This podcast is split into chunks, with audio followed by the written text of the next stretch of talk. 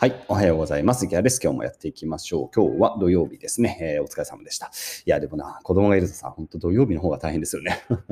土日の方が忙しいということで、昨日はね、本当に妻と久しぶりにゆっくりしましたね。うん。えー、妻が髪に髪を、髪に切るじゃない、髪を切るということで、えー、まあ、高知市内まで行って、え、まあ、僕は待ってる間仕事をして、あの、原稿を直してました。もう常に原稿を直してますね。今月はね、原稿を直していて、え、そうして、その後美味しいラーメンをね、え、一風堂がね、できたんですよね、高知にね。一風堂なかったんですよ。あの、博多ラーメンですね。えー、豚骨ラーメン。えー、で、一風堂、一風堂のね、激辛みたいなのを頼んでね、えー、うちの妻が泣きながら、えー、僕と食べると。うん。僕辛いの好きなんですよ。やっぱり外行った時やっぱ辛いのね。やっぱ家の中だとさ、それもさ、子供の話になるけど、子供がいるとさ、辛いのって作りにくいんですよね。なんか結局後乗せでさ、えー、辛くすることはできるけど、カレーとかもさ、まあ最初からやっぱりさ、わかります？こうさ、何、スパイスと一緒に、辛みと一緒に煮込むことでさ、やっぱ美味しさって出るようなものもあるけど、やっぱり子供がいるとさ、基本甘口で作って、その後スパイスを自分で入れるっていうのは、ちょっとね、こうなんか薄っぺらい、こうね、えー、香りとかやっぱり乗りにくいなっていうところで結構ね、こう不満が、えー、ある中なので、僕は大体外食に行くとね、激光をね、頼むと。いうね、えー、そういうどうしようもない話から始めてみました。うん。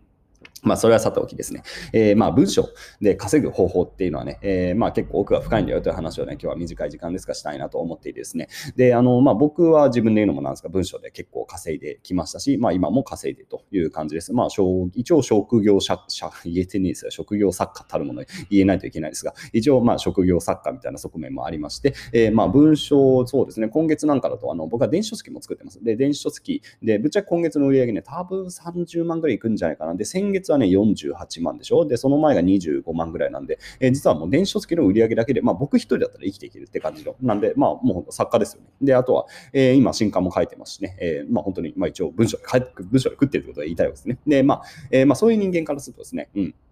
まあなんだろう、こう文章で食っていきたいって人当然多いじゃないですか。で、これ聞いてる人、見てる人もね、多分そういうことを感じてる人は多いと。さて、じゃあどうやってそれね、えー、じゃあ文章で食っていけるようになるのっていうと、これ結構難しいんですよねって話ですよね。だって文章ってさ、誰でも書けるじゃないですか。で、書ける。誰でも書ける。うん。で、それをさ、どうやってじゃあお金にえなるまでに持っていくのかっていうところはね、えー、すごく、うん、なんだ、戦略的に考えないといけないし、えー、もちろん誰もができるわけではない。でもまあね、えー、まあ僕自身、こう、経験も、うん、積んだ、うん、結果、まあできますよ。うん、なんかね、うん、なんだろうな、文章で食っていくっていうのは、そうですね、まあ、野球選手になるより簡単かな。うん、音楽家になるより簡単かな、うん、っていう感じ。まあ、文章っていうのは、まあ、もちろん練習が必要です。えー、練習が必要なんですが、まあ、練習をして、えー、まあ、一定のなんだろうな、えっ、ー、と、まあ、お金になるための、なんでしょうね、こう、前提みたいなのを整えるんですね。うんで、まあ、お金になるための前提、うんまあ、この話をまあメインでしょうかな。で、これは何かっていうとね、やっぱり信頼なんですね。はい、信頼。結局さ、文章で食っていきたいっていうのはね、えー、文章を通して多くの人、あまた数多くの人とですね、えー、信頼関係を作っていくってことなんですね。で、それはまあ文章に限らず、実はこういう動画とか声、ラジオとかでも全く同じだったりもするんですが、えー、ま文章で食っていきたいとするんだったら、えー、ぜひ信頼関係を作る。うんお客さん、まあ、読者と信頼関係をたくさん作っていく。で、それは基本的に、えー、まあ、多ければ多いほど稼ぎやすくなります。で、もちろん深さっていうのもありますけどね、えー、深さ、まあ、深さに関して言うと、結局深さっていうのはね、あの時間とともにこうね、どんどん深まっていくものなんで、えー、まあ、僕自身意識するのはやっぱり広さかな。うん、深さはまあ、もちろんやるんで、えそれはもう大前提として深さは必要になりますが、やっぱりこう、今の時代いいのはさ、え広く取れるんですね。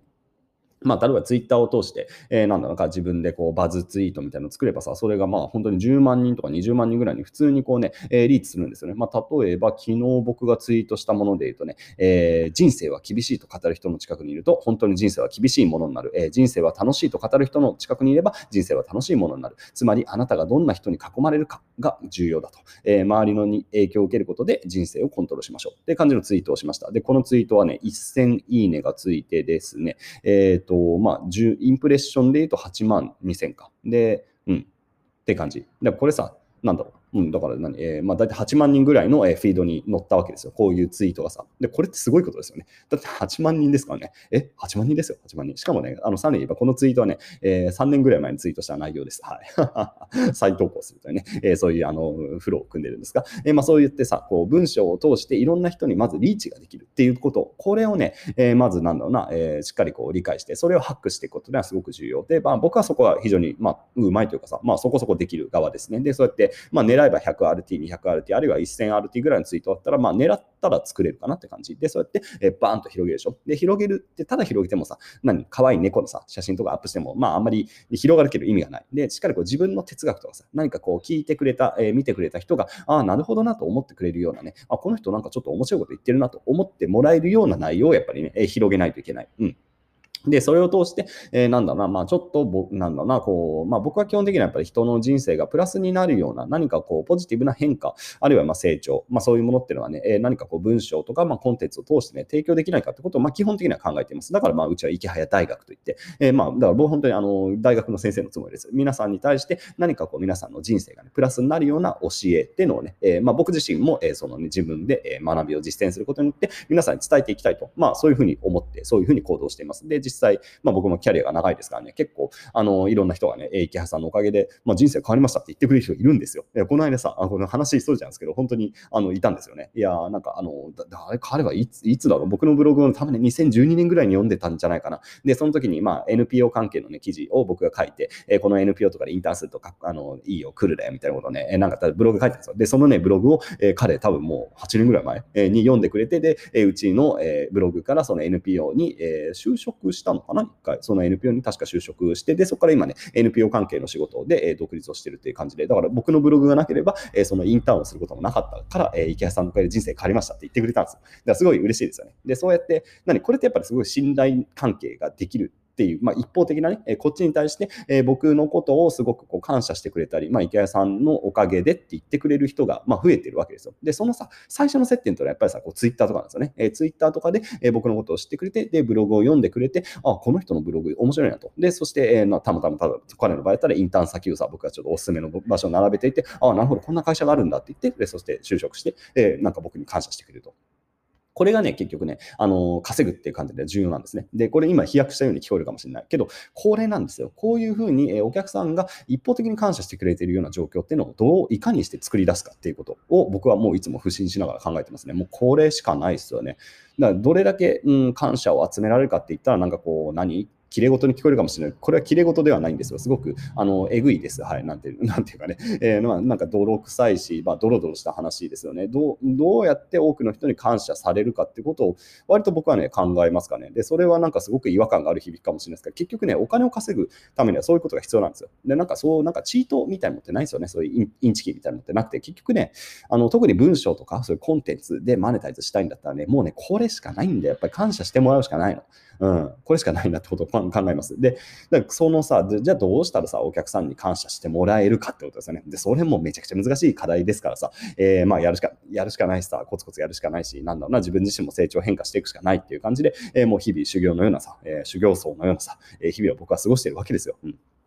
なので、うん、まあだからなんだろう、まあ、短期でさ、お金を稼ぐっていうよりは、やっぱりお客さんとどうやって信頼関係を作っていくか、そしてそれを文章によってのみ実現すると。お難易度が高いですね。まあでも僕はそれをずっとやっているし、えー、それのおかげで、まあお金、何、まあお金っていう面ではまあ困らないって言ったら困らない。今ちょっとね、売上凍結して困ってますけど、えー、まあ困らない。基本困らないというぐらいのね、えー、まあ状況が作れましたという感じの話です。で、あの、最後宣伝ね、え、最後宣伝なんですが、えー、今ね、僕、あの、そう、電子書籍作ったんですよ。そういうテーマのね、えー、文章術の電子書籍を作りました。で、なんとですね、この電子書籍無料です。えー、あとね、2日かな、えー、これを取ってるのが28日でしょ ?29 日までは、えー、無料配布をします。で、あの、一応、あの、リンクも貼っておきますので、よろしければ、まあ、無料でダウンロードできるうちにダウンロードしていただけるといいのかなと思います。そこから先は無料あたり480円になります。ね。まあ、あの、Kindle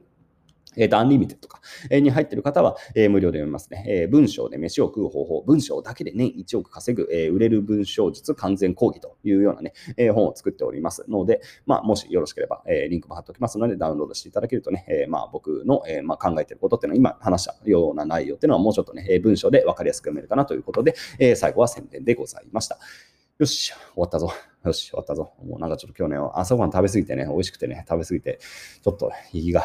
胃が疲れた。胃も疲れたし、話疲れた。でも、えー、この後、子供たちのちょっと面倒見ないといけないんで、よし、頑張るぞ。なんか本当、土日の方が忙しいわ、本当には。まあね、お子さんいる方はね、きっと、まあ、土日忙しいと思いますが、一緒に頑張っていきましょう。それでは皆さん、良い一日を。バイバイ。